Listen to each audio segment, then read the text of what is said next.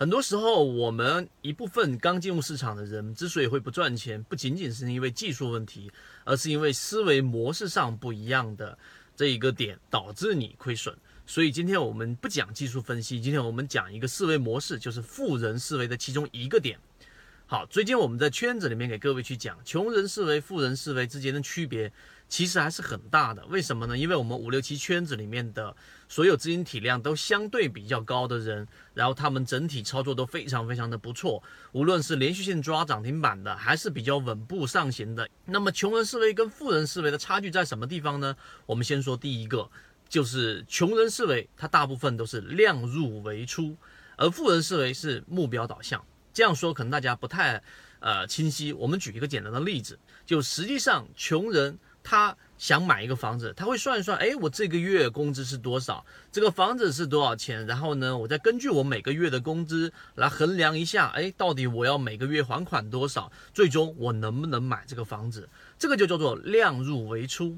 而富人思维就不一样，富人思维是我如果要买一个别墅，我要买一个大房子，那这个房子多少钱？好。假设它是四百万，或者三百万，或者五百万，那你有这一个目标之后，最终你再把它往前倒推，说那我要每个月挣多少钱？我要每一年挣多少钱？我要从什么地方去挣钱？然后这样沙盘倒推，最终他就得出一个自己的一个大概方向。那么这个就是富人思维。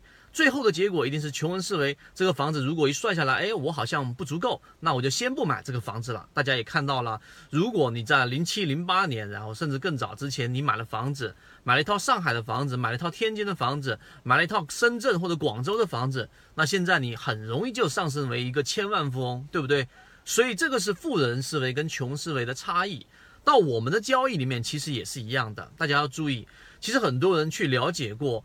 啊，真正做股票交易里面持续稳定赚钱的，在现在这个社会里面，大部分人都是有使用工具的。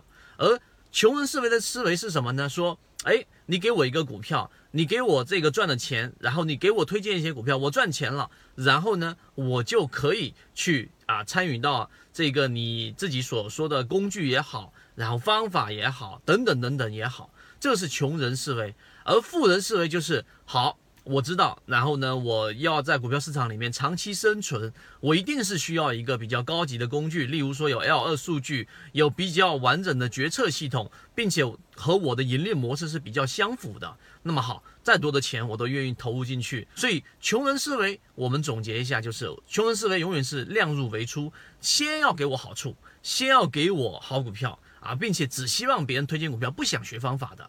所以在我们圈子里面做减法，我们会把这样的人咔咔出去啊，这个是穷人思维，而富人思维是我愿意先投入，因为我知道啊，走路和开车是不一样的，开着这一个大众和开着路虎、开着奔驰又是不一样的。那工具越好，那至少在某一个阶段，至少在起点上，我是强于普通散户的。所以这一个思维上的差异，无论是在生活，无论是在工作，和我们现在所讲的交易市场，我只想告诉给大家，其实穷人思维和富人思维，其实本质上就决定了你在市场里面的起点和你的装备是否过硬。所以今天没有讲技术分析。从历史以来，我们啊讲过这么多的盈利模式，其实也是一个思维模式的建立过程。你想要去做稳定持续盈利，你想要让你的账户比较稳步的或者说比较快速的增长，那你得往前倒推，也就是目标思维。我有这个目标，我到底该怎么做？而不是说，哎呀，我先赚钱，然后我再去学方法吧，我再去整理我的盈利模式和每一个模块吧。这个东西比较累，那么就注定了你在市场里面很难赚钱。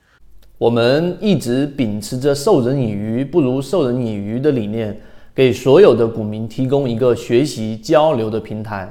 想要进一步系统学习实战方法，可以在节目的简介中查询详情，加入到我们的圈子，和你一起终身进化。